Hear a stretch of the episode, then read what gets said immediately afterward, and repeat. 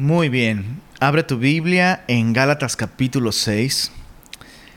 Hoy vamos a concluir el estudio de esta carta, no puedo creerlo. Em, Dios nos ha hablado bastante en la carta a los Gálatas. Hoy vamos a ver capítulo 6, versos 11 al 18. Así que me gustaría leerlo todo y después poner este tiempo en manos de, de Dios. Dice así, Gálatas capítulo 6, versos 11 al 18. Mirad con cuán grandes letras os escribo de mi propia mano. Todos los que quieren agradar en la carne, estos os obligan a que os circuncidéis solamente para no padecer persecución a causa de la cruz de Cristo. Porque ni aun los mismos que se circuncidan guardan la ley, pero quieren que vosotros os circuncidéis para gloriarse en vuestra carne. Pero lejos esté de mí gloriarme, sino en la cruz de nuestro Señor Jesucristo, por quien el mundo me es crucificado a mí, y yo al mundo. Porque en Cristo Jesús ni la circuncisión vale nada, ni la incircuncisión, sino una nueva creación. Y a todos los que anden conforme a esta regla, paz y misericordia sea a ellos y al Israel de Dios. De aquí en adelante, nadie me cause molestias, porque yo traigo en mi cuerpo las marcas del Señor Jesús. Hermanos, la gracia de nuestro Señor Jesucristo sea con vuestro espíritu. Amén. Padre, gracias por esta carta tan maravillosa en la que nos has sacudido, Señor.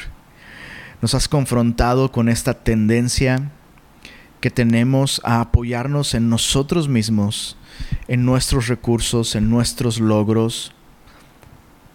Y te damos gracias, Señor, porque nos has hablado de un modo tan claro y deseamos, Señor, que el día de hoy, mientras meditamos en estas palabras finales de esta carta, que ha sido inspirada por ti, anhelamos, Señor, que nuestros corazones reciban este llamado que tú nos haces a depender de tu gracia, a vivir la libertad que tu gracia compró para nosotros en esa cruz. Así que abre nuestros corazones, Señor, por favor. Y, Señor, si aún si aún hay algo de legalismo en nosotros que no hemos identificado, si aún hay algunos de, nosotros que seguimos siendo mm, personas que se autojustifican, por favor, Señor, hoy abre nuestros ojos y líbranos, Señor. Líbranos de nosotros mismos, Señor. Y llévanos una vez más a ver con claridad la gracia tan asombrosa que nos ofreciste a través de Jesús y pedimos esto en su nombre. Amén. Hemos estudiado desde el capítulo 1 la carta de Pablo a los Gálatas y hemos visto cómo eh, Pablo ha explicado en los primeros dos capítulos la fuente de la gracia. Y esta es el Evangelio, el Evangelio que Pablo predica. Ese mensaje que consiste en no lo que el hombre hace o deja de hacer, sino es un mensaje que consiste en enfocarse en lo que Dios ha hecho por el hombre a través de Cristo Jesús.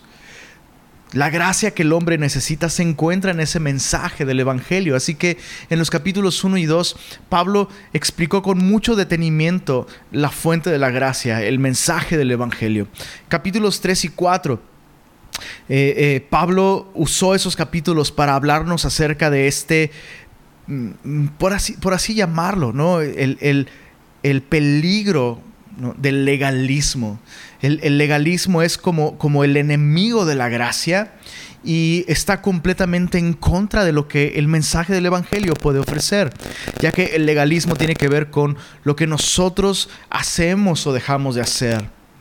Y Pablo explicó muy claramente cómo eh, Dios dio la ley no para que el hombre intentara justificarse a través de ella, sino precisamente como un aliado de la gracia. ¿Por qué? Porque eh, la ley nos muestra que nosotros no podemos por nosotros mismos vivir la vida perfecta que Dios demanda de nosotros. Así que en los capítulos 5 y 6, Pablo eh, pasa ahora a una nueva sección en donde nos explica, bueno, entonces si yo no, si yo no necesito intentar cumplir la ley para ser salvo. ¿Significa que puedo vivir como yo quiera? Y la respuesta en los capítulos 5 y 6 de Gálatas es un rotundo no, de ninguna manera. De hecho, en Gálatas capítulo 5 nos dice en el verso em, Gálatas capítulo 5, verso 13 dice, porque vosotros hermanos a libertad fuisteis llamados. La gracia de Dios nos llama a vivir eh, en esta libertad y dice solamente que no uséis la libertad como ocasión para la carne, sino servíos por amor los unos a los otros. Entonces Pablo desde el capítulo 5 nos explica ¿Cómo debe vivir una persona que está experimentando la gracia de Dios? Y ya, ya lo vimos, es una persona que vive en libertad, no en esclavitud, es una persona que vive en el espíritu, no en la carne, es una persona que vive en comunidad, no en egoísmo. Y finalmente en Gálatas 6, versos 11 al 18, Pablo termina con esta idea, la gracia de Dios nos llama a vivir para la gloria de Dios, no para la nuestra. Y eso es algo tan importante, porque al final de cuentas, la máxima manifestación de la gracia de Dios en la vida de un ser humano es que ese ser humano vive ahora para gloria de Dios. Veamos cómo Pablo comienza en el verso 11. Hay un cambio muy interesante en esta carta. Dice, mirad con cuán grandes letras os escribo de mi propia mano. Sabemos que Pablo eh, muy probablemente tenía una enfermedad en los ojos. ¿Recuerdas? Es algo que ya vimos en capítulos anteriores. Pablo muy probablemente tendría algún tipo de enfermedad en los ojos que pues probablemente le impedía ver bien. Entonces, a la hora de escribir, incluso, muchos comentaristas sugieren que cuando Pablo escribía con su propia eh, eh, mano, pues eh, escribía letras muy grandes por este problema de visión que él tenía. Y em, sabemos que Pablo dictaba sus cartas, pero en este momento Pablo está tomando la pluma y está escribiendo él mismo esta sección que estamos a punto de leer. Y con ello, lo que Pablo está haciendo es darle un énfasis muy grande a lo que está a punto de decir. Y realmente Pablo no va a decir nada distinto de lo que ya ha dicho en el resto de toda la carta. Realmente Pablo va a, llegar a esta conclusión en la que muestra de un modo muy claro la gran diferencia entre vivir una vida legalista y vivir una vida dependiendo de la gracia de Dios. Em, básicamente lo que Pablo va a enseñar en esta sección es que yo no puedo, no puedo glorificar a Dios sin la cruz de Cristo. Es decir, sin el sacrificio de Cristo, sin reconocer lo que Cristo hizo por nosotros. En el momento en el que la cruz de Cristo deja de ser mi única fuente de seguridad, en ese momento yo le estoy quitando a Dios la gloria. Leámoslo. Dice versos 12, versos 12 y 13. Dice así, todos los que quieren agradar en la carne, estos os obligan a que os circuncidéis solamente para no padecer persecución a causa de la cruz. Porque ni aun los mismos que se circuncidan guardan la ley, pero quieren que vosotros os circuncidéis para gloriarse en vuestra carne. Es bastante claro cómo Pablo está haciendo referencia a los judaizantes que están seduciendo a los gálatas con esta doctrina eh, que mezcla la gracia con las obras de la ley. Y Pablo deja muy claro esto. Todos estos que quieren agradar en la, en la, carne, los están obligando a circuncidarse simplemente para no padecer persecución a causa de la cruz de Cristo, porque ni ellos mismos guardan la ley, todo lo que quieren es gloriarse de que lograron conseguir más seguidores para su doctrina. Entonces, fíjate cómo Pablo, Pablo explica algo aquí que podría pasar desapercibido para nosotros.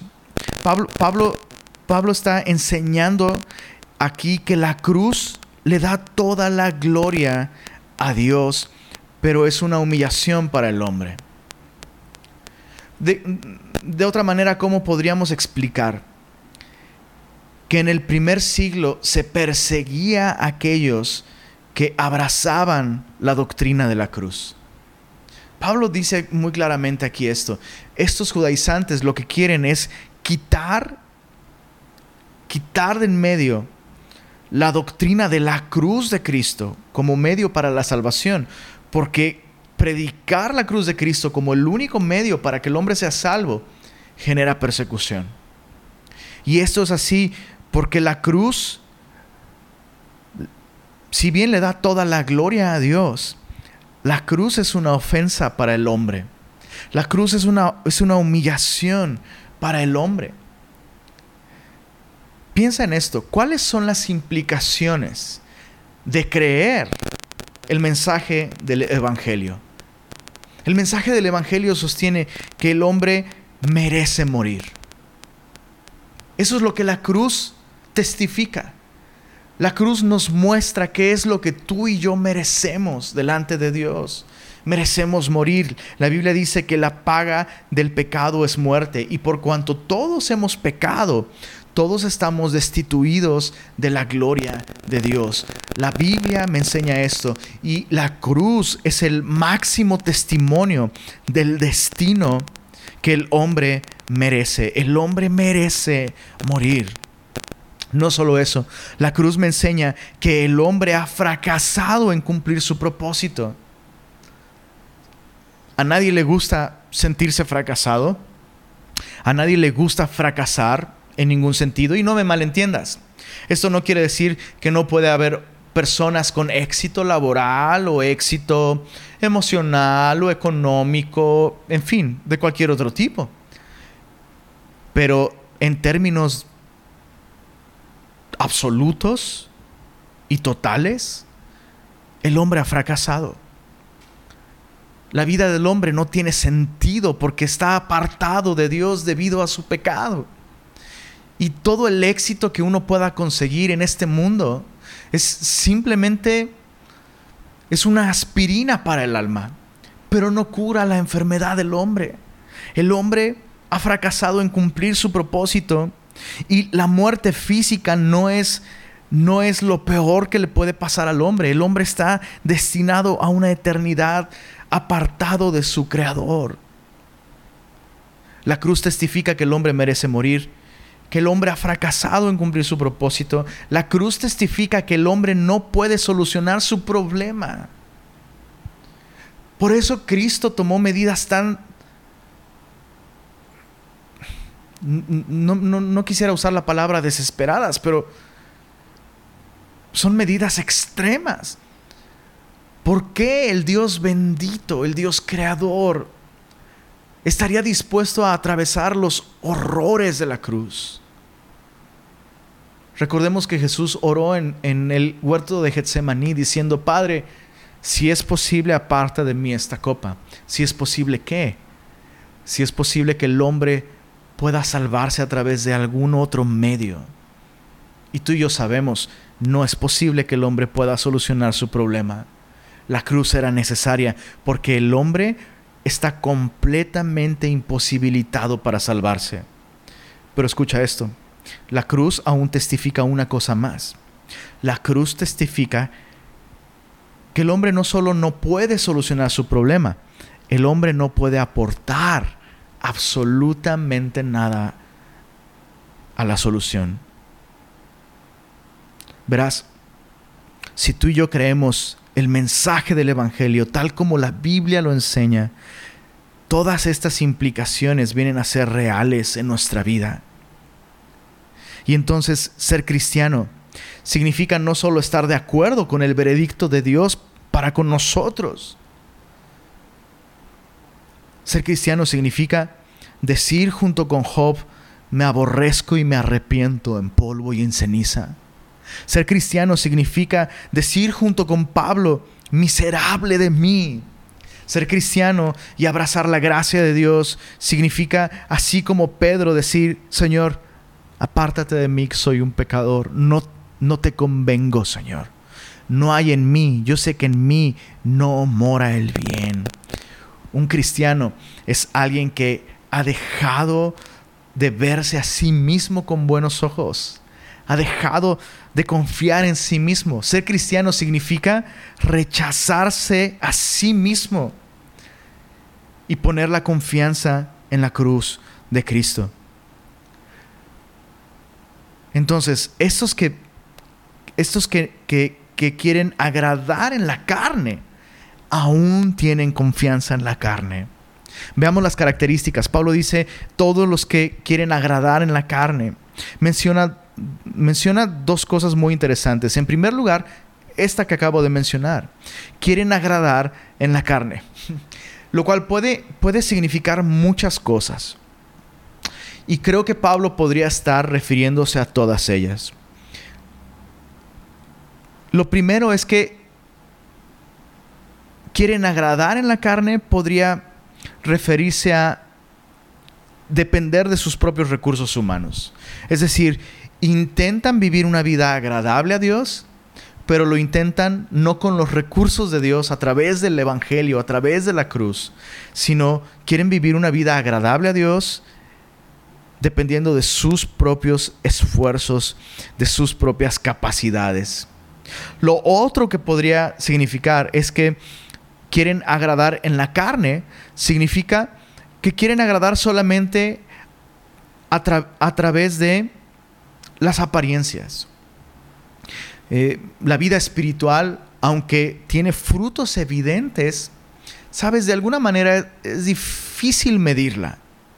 Es, difícil mm, de pronto observar algunos cambios que suceden por dentro. Repito, tarde o temprano la vida interior se hace evidente. Pero, en contraste, aquellas cosas que se hacen en la carne, em, es decir, en lo exterior, de pronto pueden ser un poquito más evidentes, ¿no? Un poquito más convincentes. Entonces Pablo está diciendo, ellos, eh, los que quieren agradar en la carne, son aquellos que no solo dependen de recursos humanos, sino sus métodos y la esfera en la que ellos actúan y y, viven eh, eh, es, en una esfera completamente externa. No se enfocan en los cambios internos que Dios quiere obrar. Se enfocan solamente en lo externo, en el largo del cabello, en el tipo de lenguaje que usas, ese tipo de cosas. Pero su enfoque no está en el cambio interno, el cambio del corazón, que es donde la gracia quiere obrar primero. Pero lo más importante que Pablo menciona aquí es que no quieren padecer persecución por causa de la cruz. Y aquí es donde se pone muy peligroso este asunto de, querer agradar en la carne. No quieren padecer persecución por la cruz. Son cristianos sin cruz. Y un cristianismo sin cruz no es cristianismo en lo absoluto. Son personas que han tomado el Evangelio y han vuelto el mensaje del Evangelio, no un mensaje centrado en la cruz, sino un mensaje centrado en la moralidad, centrado en principios, eh, centrado en, eh, no sé, tú, tú, probablemente has escuchado este tipo de, de mm, adjetivos para el, el, Evangelio, ¿no? Bueno, eh, la Biblia tiene un mensaje moral no es cierto. La Biblia no tiene un mensaje moral. Claro que el Evangelio va a, traer una renovación moral al hombre, pero la moralidad es algo que se mide humanamente. Dios no es moral, Dios es santo. Y el Evangelio nos lleva a participar de su santidad. Entonces, el, mensaje del Evangelio no es un mensaje de moralidad, no es un mensaje de principios, aunque la Biblia contiene principios morales también. Y el mensaje del Evangelio ciertamente no es un mensaje positivo. No es simplemente un mensaje positivo. Pero todas las implicaciones de creer el mensaje fiel de la cruz ofende al hombre. Por eso el hombre desde el principio ha intentado maquillar y hacer más tolerable este mensaje de la cruz. De alguna manera, estos que quieren agradar en la carne han tomado el Evangelio de Cristo y lo han vuelto un mensaje lindo, un mensaje políticamente correcto, lo han vuelto un mensaje cool. ¿Te suena? Eso es exactamente lo que vemos el día de hoy y no es para nada algo nuevo.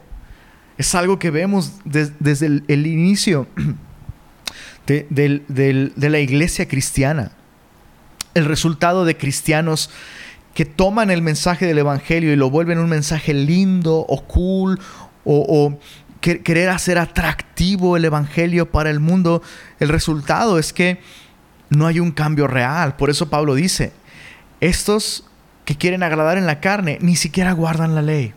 Entonces ellos mismos no pueden ver un efecto renovador en sus propias vidas. No hay un cambio, no hay, no hay una vida nueva adentro de ellos. Es simplemente apariencias.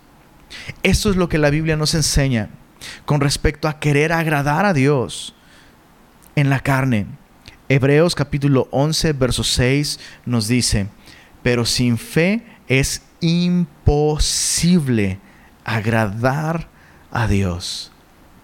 Sin fe es imposible agradar a Dios.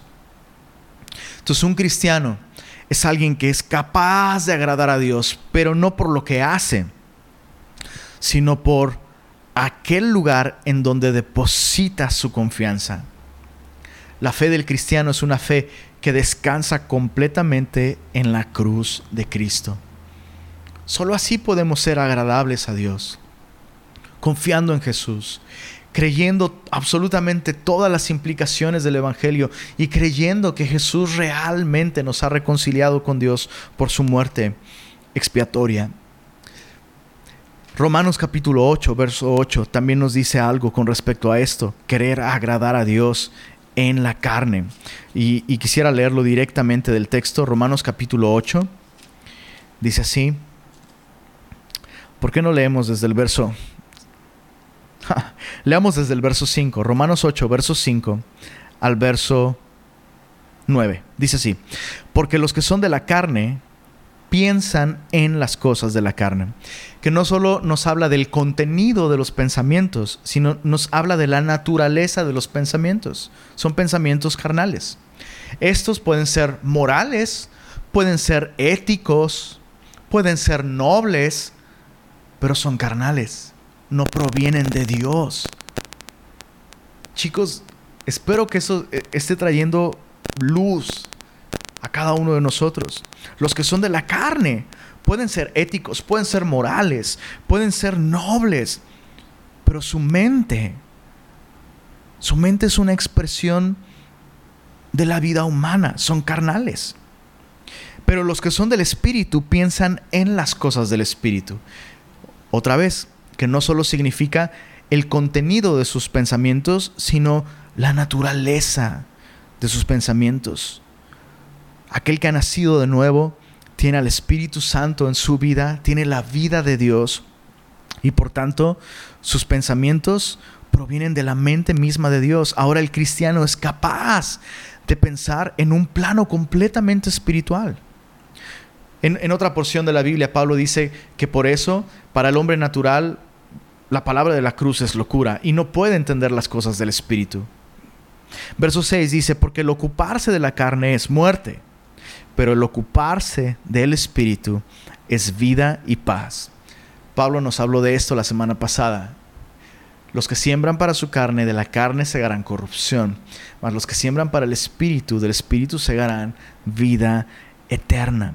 Dice, por cuanto los designios, los diseños, los pensamientos, las ideas de la carne son enemistad contra Dios, porque no se sujetan a la ley de Dios, ni tampoco pueden. Entonces, otra vez, sin Cristo, ningún ser humano es capaz de agradar a Dios. No importa cuán moral, cuán ético, cuán buen ciudadano, cuán linda persona sea. Sin Cristo el hombre está absoluta y completamente incapacitado espiritualmente.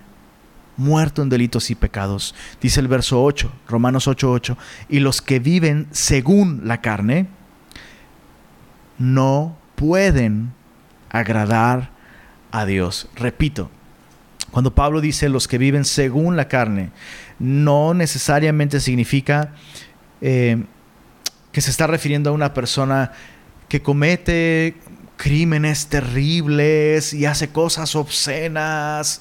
No, sino está hablando de una persona que vive dependiendo de los recursos humanos, en aquellos recursos que son propios de la, de la humanidad de la persona, sin el Espíritu de Dios, sin la gracia de Dios, sin la obra de Cristo en su vida.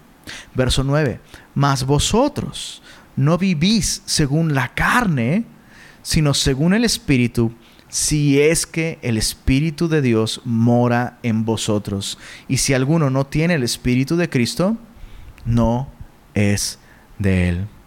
Entonces, estos que quieren agradar en la carne pueden ser moralmente superiores a otros hombres, pero no son salvos. Pueden ser éticos, pero no son salvos. Pueden ser lindísimas personas, pero no son salvos. Sin, sin, fe en Cristo es imposible agradar a Dios. No importa cuán sincera sea la religión de una persona, no importa cuán sincero sea su esfuerzo por salvarse a sí mismo. Sin Cristo, el hombre no tiene absolutamente nada. Está completamente en bancarrota espiritual. La Biblia nos dice que nuestros mejores esfuerzos son trapos de inmundicia delante de Dios. El hombre no tiene nada sin Cristo. Así que intentar agradar a Dios en la carne, en base a ritos, en base a reglas, en base a el número de convertidos, en base a ofrendas, en base a cualquier cosa, liturgia, en base a semillosidad. Todo eso no tiene absolutamente ningún valor espiritual, no tiene absolutamente ningún mérito delante de Dios. estos que quieren agradar en la carne, por eso se glorían. Dice Pablo, los obligan a circuncidarse para que ellos tengan algo de qué gloriarse. Se glorían en ustedes. Porque ustedes, dice Pablo, son como un número para ellos. Tienen un número más alto de convertidos y creen que eso tiene algún mérito delante de Dios.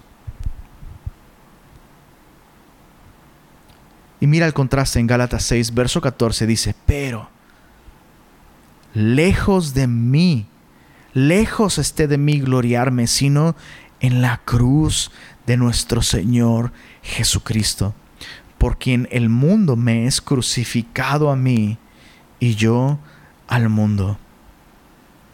Pablo pone un altísimo contraste entre aquellos que se glorían en su propia carne o en la carne de otros y Él.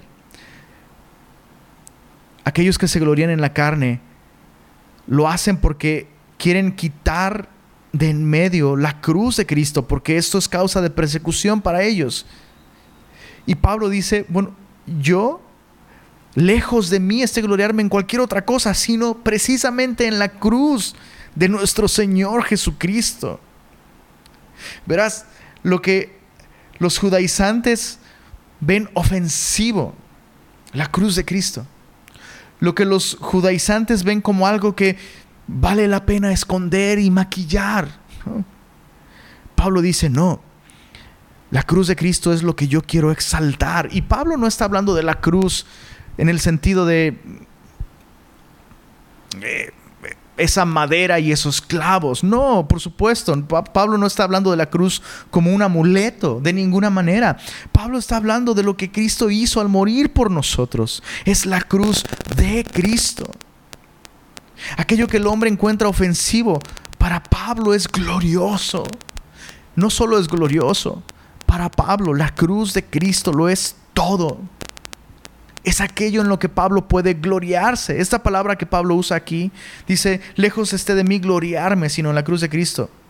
La palabra gloriarse es, eh, nos habla de exultación, que es, que es un gozo sublime, algo en lo cual tú te alegras, la cruz de Cristo. Y me llama la atención esto, como el Evangelio solo es buenas noticias para quien ha reconocido las malas noticias primero. Por eso es que hace un momento mencionábamos, un verdadero cristiano no solo está de acuerdo con el veredicto de Dios para su propia vida, que merece morir.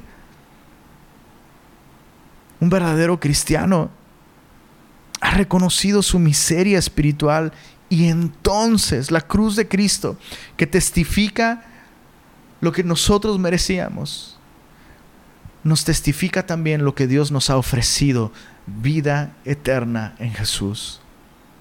Por eso Pablo encuentra la cruz de Cristo hermosa. La cruz solo puede ser hermosa para quien reconoce su propia fealdad y su propia ruina espiritual. La pregunta para nosotros es esta. ¿En qué nos gloriamos? ¿Cuál es la fuente de nuestro gozo? ¿Cuál es la fuente de nuestra tranquilidad, de nuestra paz? Cuando pensamos en el hecho de que un día vamos a estar delante de Dios, ¿qué es aquello que, que nos lleva a tener paz? Presentar nuestra teología, presentar ante Dios nuestro arrepentimiento, nuestras obras. Seremos como aquellos que dirán, Señor, Señor, en tu nombre, en tu nombre echamos fuera demonios, en tu nombre hicimos esto y aquello. A todas esas personas Jesús les dirá, de cierto, de cierto te digo, nunca te conocí. Porque el verdadero cristiano es aquel que reconoce que solo la cruz de Cristo, solo la cruz de Cristo pudo salvarle. Mira los efectos tan claros de abrazar la cruz de Cristo como nuestra seguridad. Pablo menciona, menciona algo muy importante aquí. Dice, lejos esté de mí gloriarme, sino en la cruz de nuestro Señor Jesucristo, por quien el mundo me es crucificado a mí y yo al mundo. Este es el máximo resultado, el máximo efecto de alguien que ha abrazado la gracia de Dios en la cruz del Calvario. El mundo deja de tener influencia y poder y valor en el corazón del cristiano. Y cuando hablamos del mundo, cuando Pablo dice, el mundo me es crucificado a mí, debemos entender que el mundo representa el sistema de valores anti Dios. Dios tiene un camino, Dios tiene una verdad, Dios tiene una sola manera en la que el hombre puede ser salvo y esta manera es Jesucristo. El hombre, el mundo, tiene muchos sistemas de redención. Todos los hombres buscan redención, absolutamente todos. La moralidad, el placer, el ateísmo incluso, eh, aunque el ateo lo va a negar, el, ateísmo intenta a través de esta filosofía redimirse, ser libre. Todos esos, incluso incluida la religión, ¿sabes? La religión es parte del sistema de valores del mundo. El mundo esforzándose por alcanzar su máximo potencial, por encontrarle sentido a la vida. Y Pablo dice, cuando tú te glorías en la cruz de Cristo, cuando has creído el mensaje del Evangelio, todo el sistema de valores del mundo muere para ti. El mundo pierde su valor. En primera de Juan, el apóstol Juan dice algo muy similar. Primera de Juan, capítulo 2, versos 15 al 17, dice así, no améis al mundo ni las cosas que están en el mundo. Y Juan está a punto de mencionar las cosas que están en el mundo. Dice, si alguno ama al mundo, el amor del Padre no está en él. Porque todo lo que hay en el mundo, y aquí está, esto es todo lo que hay en el mundo, ¿ok? Observa. Los deseos de la carne, los deseos de los ojos y la vanagloria de la vida no proviene del Padre, sino del mundo. Y el mundo pasa y sus deseos, pero el que hace la voluntad de Dios permanece para siempre. Entonces, ¿qué es lo que hay en el mundo? Deseos. El mundo no, no, te puede dar satisfacción. El mundo solamente tiene deseos. Deseos de la carne. Que repito, no necesariamente son obscenos y ofensivos y anti... No, pueden ser pueden ser religiosos, pueden ser éticos, pueden ser morales, pero son deseos de la carne, deseos de los ojos y el deseo de tener gloria personal, la vana gloria de la vida. Y se está refiriendo a la vida en el mundo. Todo esto no proviene del Padre, sino del mundo. ¿Te das cuenta cómo el amor de Dios en Cristo inmediatamente inmediatamente, dice, dice, dice Juan, cuando tú amas estas cosas que el mundo valora. Eso solo comprueba que el amor del Padre no está en ti. Y de la misma manera, si te glorías en la cruz de Cristo, el mundo y sus valores han sido crucificados para ti. En Filipenses capítulo 3, Pablo dice algo más al respecto que, que arroja mucha luz. Cómo abrazar la cruz de Cristo inmediatamente hace que nuestro sistema de valores cambie. Filipenses 3, verso 7, dice así, pero cuantas cosas eran para mí ganancia, las he estimado, las he estimado como pérdida por amor de Cristo. Aquellas cosas que yo consideraba como cosas valiosas, que le daban sentido, valor, a mi vida, que me daban identidad, ¿no? Yo era fariseo de fariseos.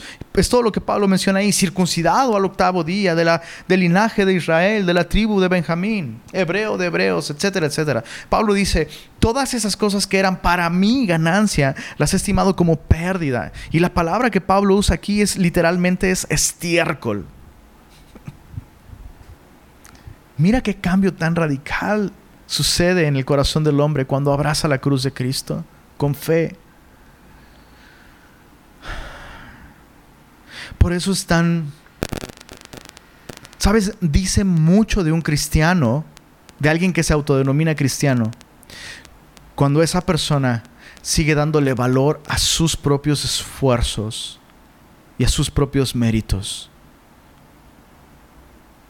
Cuando alguien cuando alguien ha estado al pie de la cruz, cuando alguien ha venido al pie de la cruz, verdaderamente reconociendo que lo que sucedió en esa cruz era lo que esa persona merecía, cuando venimos reconociendo que nosotros merecíamos esa muerte, y cuando hemos venido poniendo nuestra confianza solamente en aquel que murió por nosotros, todo lo que tú y yo pudiéramos haber considerado ganancia, o de valor en nuestra vida.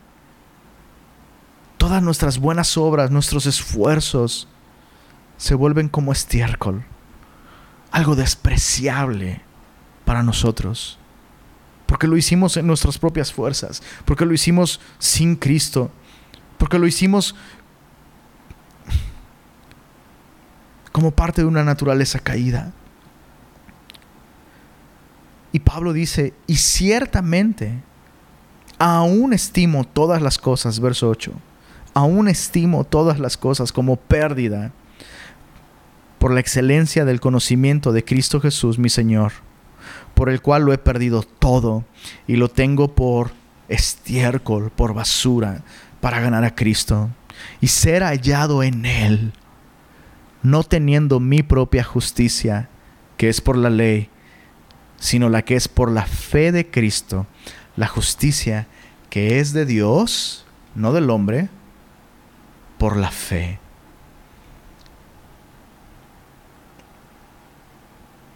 Pablo dice, cuando te glorías en la cruz, cuando recibes la gracia de Dios en la cruz de Cristo, el sistema de valores del mundo pierde su valor. no es que el mundo cambió, Pablo cambió. Verso 15 de Gálatas 6. Porque en Cristo Jesús, ese es el cambio que sucede en la vida de alguien que ha estado al pie de la cruz y que ha recibido esa gracia. En Cristo Jesús ni la circuncisión vale nada, ni la incircuncisión, sino una nueva creación. Date cuenta cómo Pablo, Pablo pone estas dos cosas en una misma repisa. La circuncisión, el ser religioso, el ser moral, el ser una persona ética, eso no vale absolutamente nada en términos de redención. Ser religioso no vale nada, incluida la religiosidad cristiana, no vale absolutamente nada. Nada. Nada, solo lo que Cristo hizo en la cruz del Calvario vale. Tampoco vale la incircuncisión, es decir, la irreligión. Y son esos dos extremos, son lo mismo, autojustificación. El religioso se autojustifica. El irreligioso también se autojustifica. Ninguna de estas cosas vale nada delante de Dios. Lo que vale es una nueva creación. Y ese es el, ese es el efecto, el segundo efecto, el más importante de alguien que ha abrazado la gracia de Dios en la cruz. El primero es que va a gloriarse solamente en lo que Cristo hizo. Y los esfuerzos propios no solo pierden valor, se vuelven repulsivos. Pero por otro lado, viene una nueva creación. La persona experimenta un cambio producido por Dios, no por él mismo, en el momento en que pone su confianza en Cristo. Segunda de Corintios capítulo 5 lo explica de esta manera. Segunda de Corintios 5, versos 14 al 17, dice así, porque el amor de Cristo nos constriñe, esto significa nos lleva presos, como cuando un soldado domina a un criminal y lo lleva preso sin que el, criminal tenga absolutamente ninguna, no, no tiene ninguna otra opción, va preso. Y es lo mismo, nosotros éramos pecadores, los más buscados por la justicia de Dios pero en Cristo nos hemos vuelto los más amados. Por eso Pablo dice, el amor de Cristo nos constriñe, nos lleva presos. Ni siquiera es algo que yo escogí, no tuve opción. Su amor me arrestó. Yo vivía una vida de autojustificación, dice Pablo, su amor me arrestó. Él intervino en mi vida, me paró en seco y me llevó preso. El amor de Cristo nos constriñe pensando esto, que si uno murió por todos, luego todos murieron. Esa es la manera en la que Dios solucionó nuestro problema. Cristo murió por nosotros, para que nosotros podamos vivir delante de Dios. El yo que merecía la ira y el castigo de Dios ya murió ante los ojos de Dios en Cristo. Es maravilloso. Eso es lo que Pablo está diciendo aquí. El amor de Cristo nos constriñe pensando esto, que Él murió por todos y por tanto todos nosotros, entonces ya hemos recibido el castigo de Dios en Cristo. Cuando yo pongo mi confianza en Jesús, en ese momento, el yo que merecía morir ya murió. Dice el verso 15, y por todos murió, para que los que viven ya no vivan para sí, sino para aquel que murió y resucitó por ellos. De manera que nosotros de aquí en adelante a nadie conocemos según la carne. Y aun si a Cristo conocimos según la carne, ya no le conocemos así. Y sabes, me temo que muchos cristianos, autodenominados cristianos, conocen a Jesús solamente en la carne. No han tenido este encuentro espiritual con Cristo porque siguen confiando en sí mismos. Siguen confiando en su pedigrí espiritual. Siguen confiando en su tradición cristiana de años.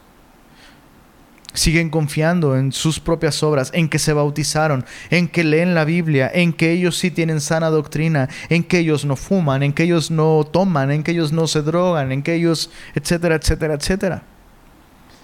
Ninguna de esas cosas te salva. Solo Cristo te salva. Dice el verso 17, de modo que si alguno está en Cristo, si alguno está en Cristo, nueva criatura es.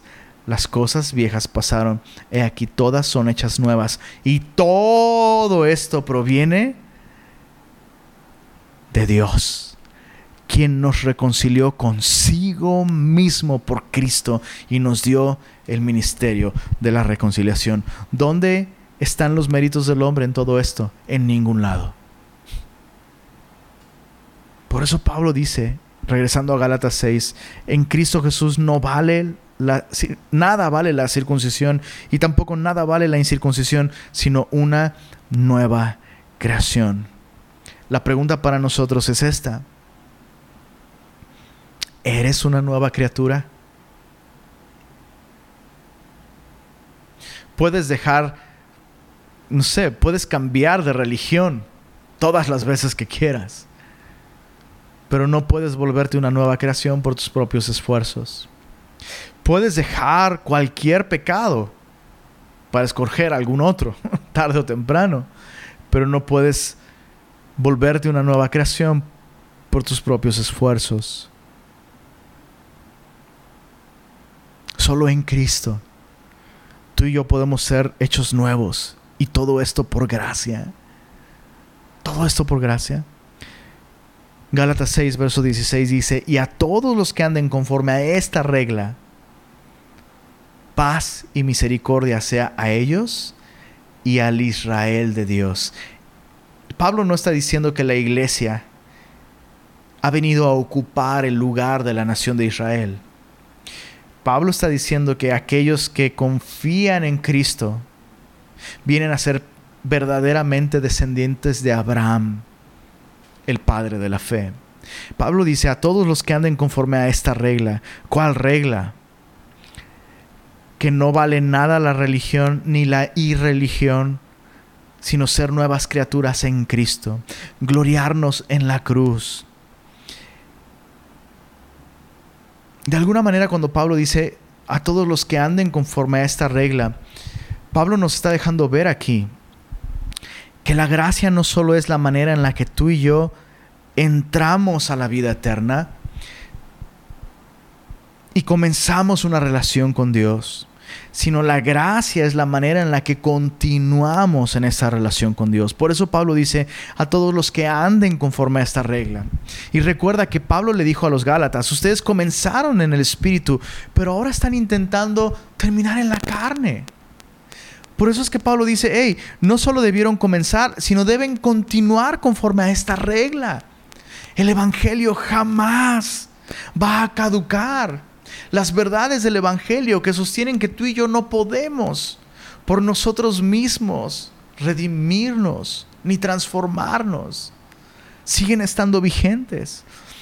Por eso nosotros como cristianos debemos no solo iniciar por gracia, debemos continuar caminando. Cada paso de nuestra vida cristiana es sostenida, sostenido por la gracia de Dios. Por eso aquellos que andan conforme a esta regla de la gracia de Dios, ellos pueden experimentar paz y me gusta y misericordia. Claro que seguimos fallando, seguimos tropezando pero cuando caminamos conforme a esta regla del Evangelio, que lo que Cristo hizo es suficiente, que es por su obra en la cruz que tú y yo tenemos paz con Dios. Aquellos que andan conforme a esta regla encuentran misericordia también. Tal vez tú comenzaste dependiendo de la gracia de Dios. Y conforme pasaron los años, tal vez tu confianza se fue moviendo de la cruz de Cristo y se fue deslizando hacia tu denominación, tu ministerio, tu experiencia, en fin, sobre mm, se fue moviendo de Cristo y se fue colocando en, en otra cosa que no es la obra de Cristo. ¿Te está llamando Dios a volver tus ojos a la gracia de Dios? ¿Caminas aún el día de hoy dependiendo de su gracia? ¿Recuerdas lo que era saber que tú no tenías que hacer nada y que Dios te amaba tal como tal como amó a Jesús? Pablo termina diciendo, verso 17, de aquí en adelante nadie me cause molestias, porque yo traigo en mi cuerpo las marcas del Señor Jesús. Qué manera de, darle carpetazo a este asunto. Pablo está diciendo, hey, ya les expliqué el Evangelio de la Gracia, dejen de molestarme con esta insistencia a predicar que debo de hacerme un corte en mi cuerpo o en mi carne para que Dios me acepte. ¿Quieren, quieren, quieren una marca en mi cuerpo? Traigo las marcas del Señor Jesús. ¿Y de qué está hablando Él? No está hablando de la circuncisión Está hablando de cómo la gracia de Dios incluso le capacita para sufrir por causa del Evangelio. Entonces fíjate cómo gloriarnos en la cruz de Cristo no solo nos sostiene por medio de su gracia cuando tú y yo fallamos, nos sostiene incluso cuando tú y yo padecemos por causa del Evangelio.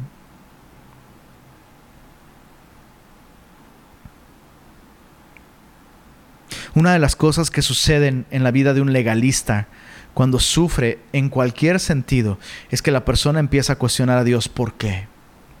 Incluso se enojan con Dios. No puedo creer que tú permitas que pase esto en mi vida después de todo lo que yo he hecho por ti. Eso es legalismo y necesitas arrepentirte de eso. Pablo en un alto contraste muestra cómo la gracia incluso le sostiene cuando él ha sufrido persecución por causa del Evangelio. En alto contraste con estos legalistas que quieren evitar la persecución a causa de la cruz de Cristo. Pablo ve las marcas en su cuerpo como comunión con Jesús.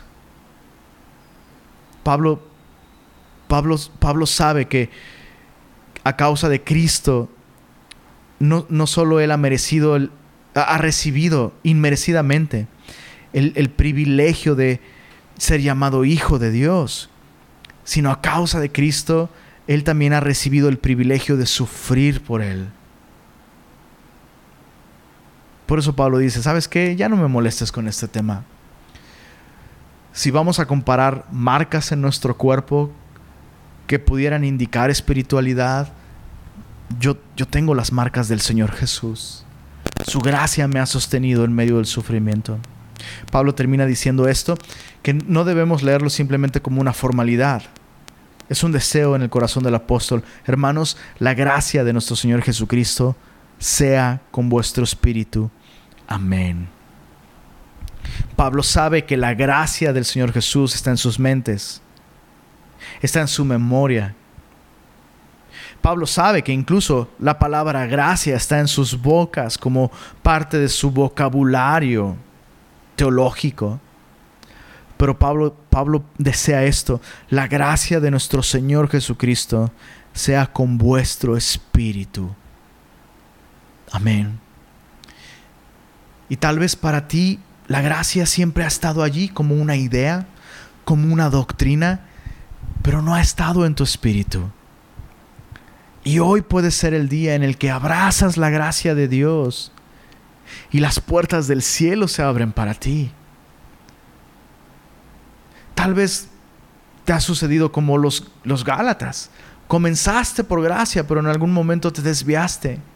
Y el deseo de Dios es el mismo deseo que Pablo tiene, que su gracia esté con nuestro espíritu, pues solo su gracia nos da vida espiritual. Si tú nunca le has entregado tu vida a Jesús, yo quiero invitarte a que el día de hoy tú lo hagas. La Biblia nos enseña que el hombre es salvo completamente por gracia. Así que recibir a Jesús no significa, no sé, como, como hacer una promesa para nunca más pecar. No. Dios sabe que tú no puedes por ti mismo y por eso entregó a Jesús. Recibir a Jesús significa admitir que tú no puedes. y reconocer que incluso tus esfuerzos son una ofensa para Dios. Así que si tú quisieras entregarle tu vida a Cristo el día de hoy, renuncia a ti mismo, renuncia a confiar en ti mismo y ven a Jesús. Yo quisiera guiarte en una oración, es muy sencilla. Si estás arrepentido de tus pecados y deseas recibir la vida eterna que Dios nos ofrece en Cristo, repite después de mí, Señor Jesús, hoy reconozco que no hay nada que yo pueda hacer para salvarme y que aún mis esfuerzos son como trapos de inmundicia. Todo lo que yo estimaba como ganancia, hoy lo suelto y hoy lo reconozco como pérdida y pongo mi confianza solamente en ti, Jesús. Gracias por morir en una cruz para pagar todos mis pecados. Y gracias por resucitar al tercer día para darme la seguridad de una vida nueva en el presente y una vida eterna a tu lado cuando vuelvas o cuando yo parta de este mundo. Te recibo como mi Señor y como mi Salvador y pongo mi confianza solamente en ti. Haz de mí una nueva creación. Amén. Si tú hiciste esta oración, nos encantaría saber de ti y orar junto contigo. Así que yo quisiera invitarte a que escribas al WhatsApp de eh, Semilla Monterrey 81 83 11 22 76. De verdad nos gustaría estar en contacto contigo, conocerte y orar junto contigo. Así que em, no dudes en escribirnos. Y em, les recuerdo que al terminar esta transmisión vamos a tener un tiempo de compañerismo vía Zoom. Así que nos vemos ahí y vamos a despedirnos con una oración. Señor, gracias por permitirnos terminar de estudiar esta carta maravillosa. Te pedimos, Señor, que las verdades que tú nos has revelado aquí sigan llevando fruto en nuestro corazón. Gracias, Señor, por tu gracia tan asombrosa que no solo nos ha dado un lugar en tu familia,